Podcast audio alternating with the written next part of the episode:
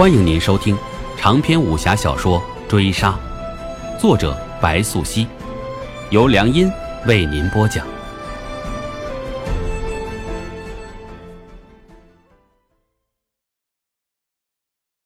第三十八回，死夜难眠，灵叶心情高涨，尽管腹部还贴着药，他也不觉得疼。林有香能察觉到他的好心情。他给他擦拭身体，跟着合背而眠。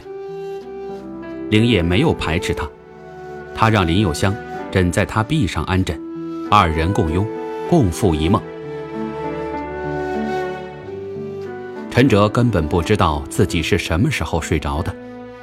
虽说韩居没有回话，他难以寝息，但是三更之后，乌兰却忽然找上他，一夜春宵难数。醒来便是青天白日，然后陈哲也等不及了，他已不耐烦，径直走到藏花阁的院子里。即便他对这个神秘的院子一向没有好感，他也很清楚如此莽撞有失风度，但现在已顾不得其他。乌兰就跟在他身后，他想拦下陈哲，无奈他一介女流，胳膊肘还不足陈哲的小臂粗。你先等等。带我进去通报一声，惹恼了主人可不是什么好事。乌兰一脚踏上水榭，拉扯陈哲衣袂，压着嗓子低吼。可鬼藏居于院中，同灵叶三人共享招式。如今陈哲一闯，势必照面。陈少侠这么急，所谓何事啊？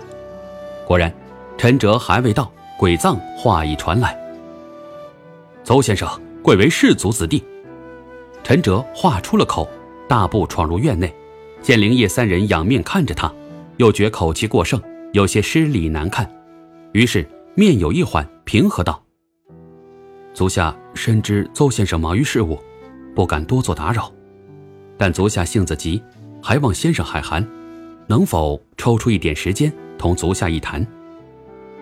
来人，给陈少侠设席。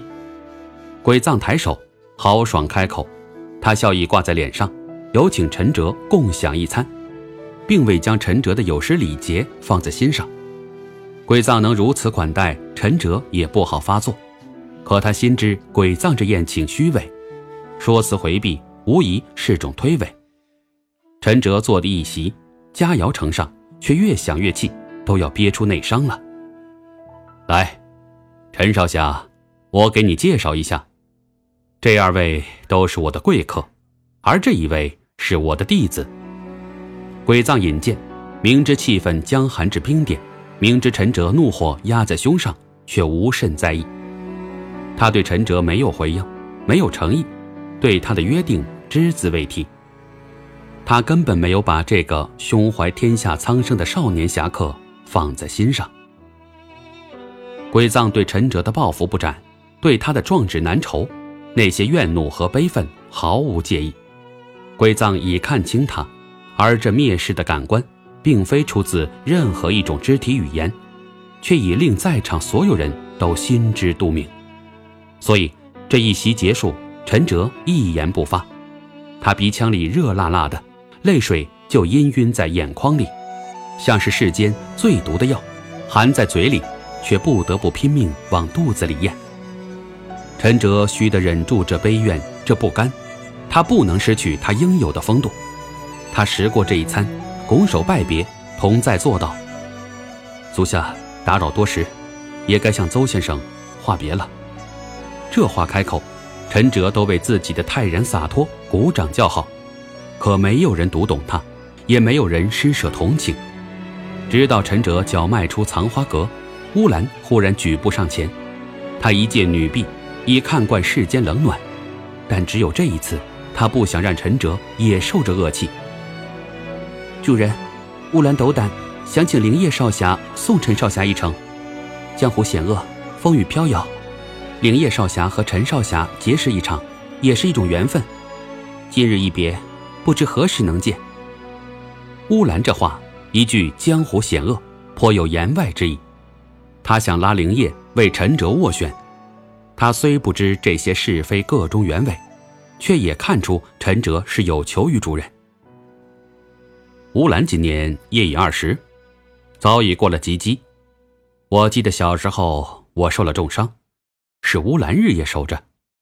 他可比我大不了两岁。现下，此际，鬼心倏然开口，打断灵叶欲语回话。见乌兰抬起头来，满面惊恐。对于无忌，他显然很是害怕。灵业正在疑虑，接着即闻无忌继续道：“现下想想，师傅何不将他许配出去？他可是大功臣呐。”这话落，灵业还摸不清头脑。乌兰的眼泪已啪嗒啪嗒掉下来，指甲掐进手心里，目视着鬼藏，惊惧与哀怨都毫无遮掩。贱民没有户籍，不得同庶民通婚，一生都要遭受倒悬之苦，永无出头之日。世代子嗣也不得拨云堵天。